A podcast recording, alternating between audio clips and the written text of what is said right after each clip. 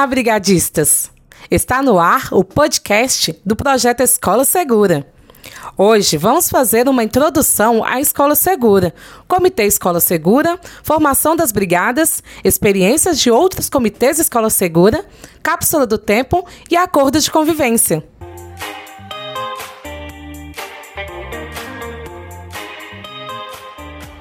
O coordenador do projeto Escola Segura, Juan Salazar, tem um recado muito importante para vocês. Vamos ouvir? Olá, colegas do Comitê Escola Segura.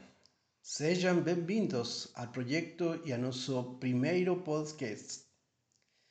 Nesse encontro, você vai aprender como perceber, prevenir e reduzir o risco de desastres à sua volta e entender como fazer para que sua escola seja realmente segura. Sabia que o projeto Escola Segura está presente em várias escolas do mundo? Isso mesmo, diversas escolas já fazem parte desse projeto, inclusive o seu município. Estamos muito felizes em poder contar com você para desenvolver esse projeto na sua escola. Vamos a saber mais sobre o que é ser uma escola segura? Aumente o som.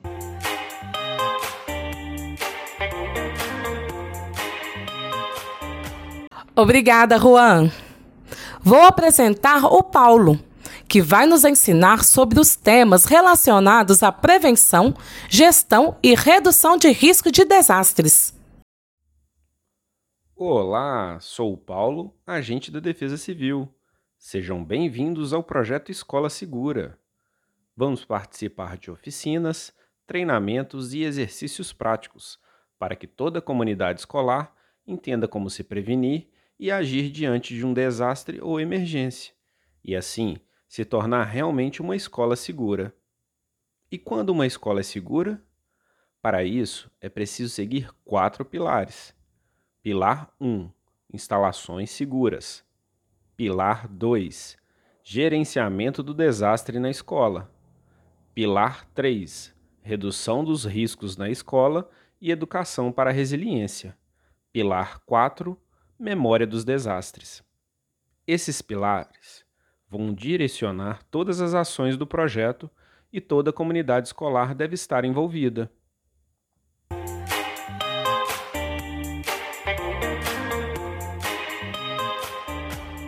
Nosso projeto é formado pelo Comitê Escola Segura, que é dividido em cinco brigadas: prevenção, preparação, resposta, apoio psicossocial e primeiros socorros. Os membros desse comitê representam toda a comunidade escolar. Você, brigadista, é o principal responsável por compartilhar informações sobre segurança e prevenção no ambiente escolar. Cada um tem sua função, mas devemos sempre trabalhar em equipe, um dos nossos acordos de convivência. Outros acordos devem ser colocados em prática, como saber ouvir, ficar atento, participar, ajudar e respeitar o próximo. Pense que o projeto Escola Segura só pode ser realizado com a sua contribuição. Por isso, esses acordos são tão importantes. Voltaremos a falar mais sobre eles. Por enquanto, o que acham de escrever uma carta falando o que você espera do projeto? Ah, inclusive, você também pode ir observando quais os perigos que existem no local onde mora. Se quiser, faça um desenho que represente esses riscos. Tire uma foto e mande para a gente pelos nossos canais de comunicação.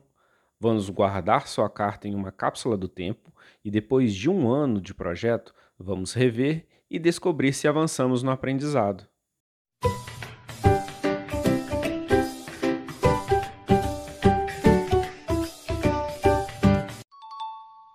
E aí?